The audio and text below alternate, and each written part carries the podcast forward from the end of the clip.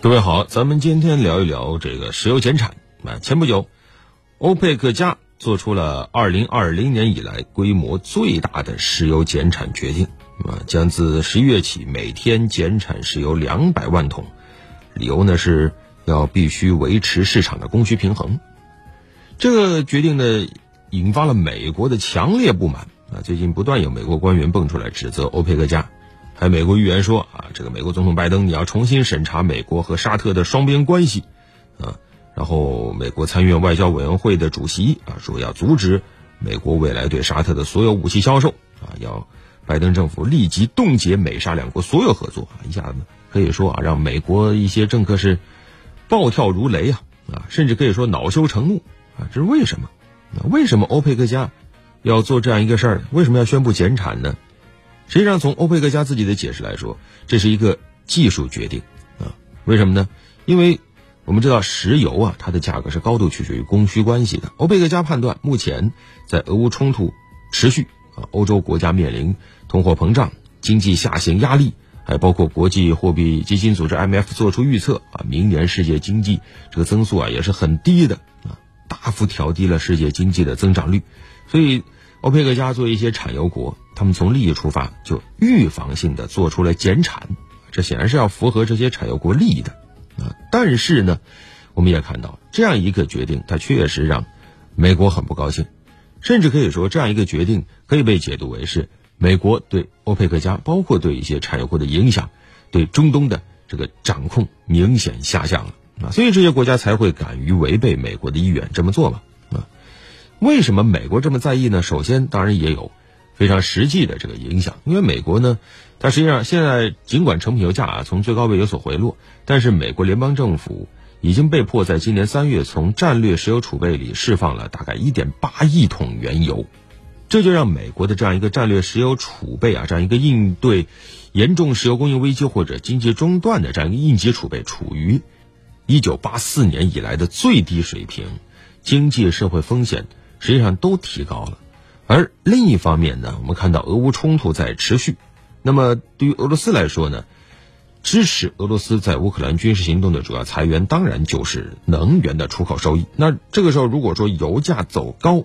对于支持乌克兰一方的美国来说，当然不是个好消息。所以我们也看到，美国包括它的欧洲盟国都在不断的推动所谓的针对俄罗斯石油出口的一个最高限价的强制标准。啊，想试图削弱俄罗斯。那么在这个时候，欧佩克加说减产，不管他动机是怎么样的，客观上都会削弱美国，包括美国盟友对俄罗斯制裁的这样一个效率。啊，此外还有一点很关键，就是美国的选情，因为马上十一月份美国中期选举要投票啊，目前民主党选情不利，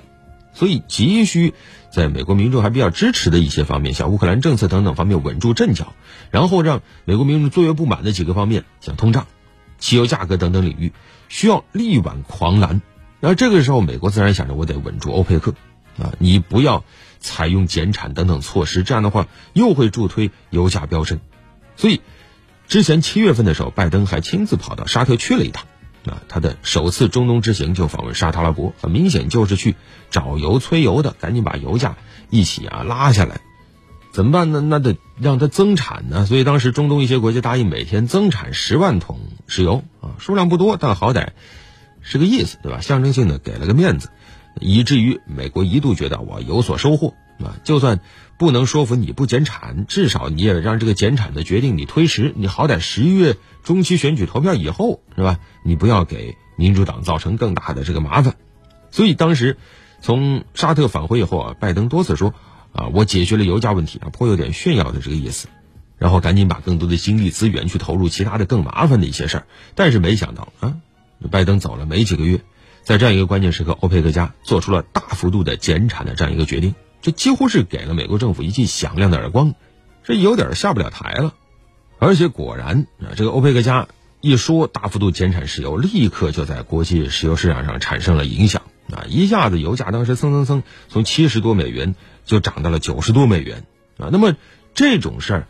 不管后续影响怎么样，至少对于美国国内已经很严重的通货膨胀是一个巨大的情绪上的刺激，一下子就让中期选举里拜登政府处于一个相对不利的地位啊！所以也难怪美国政府如此的愤怒啊！而且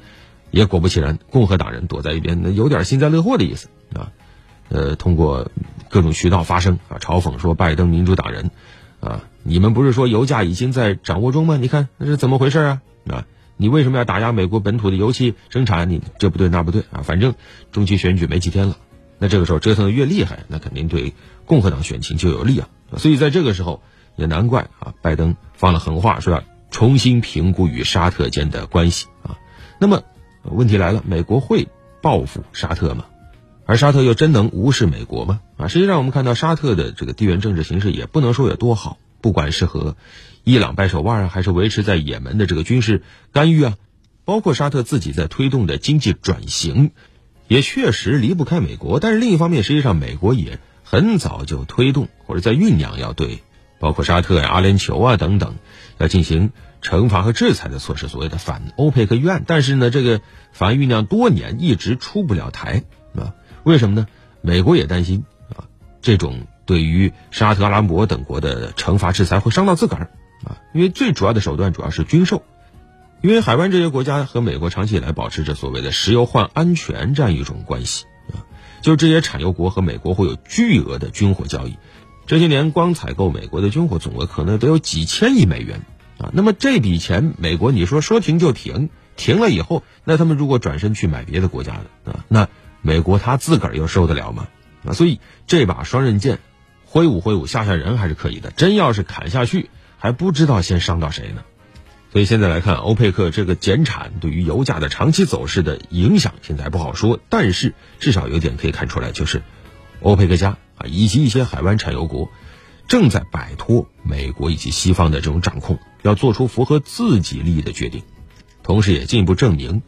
一些国家总是用自己的霸权去干涉其他国家的这种行为，它是不得人心的。好了，本期就聊这么多。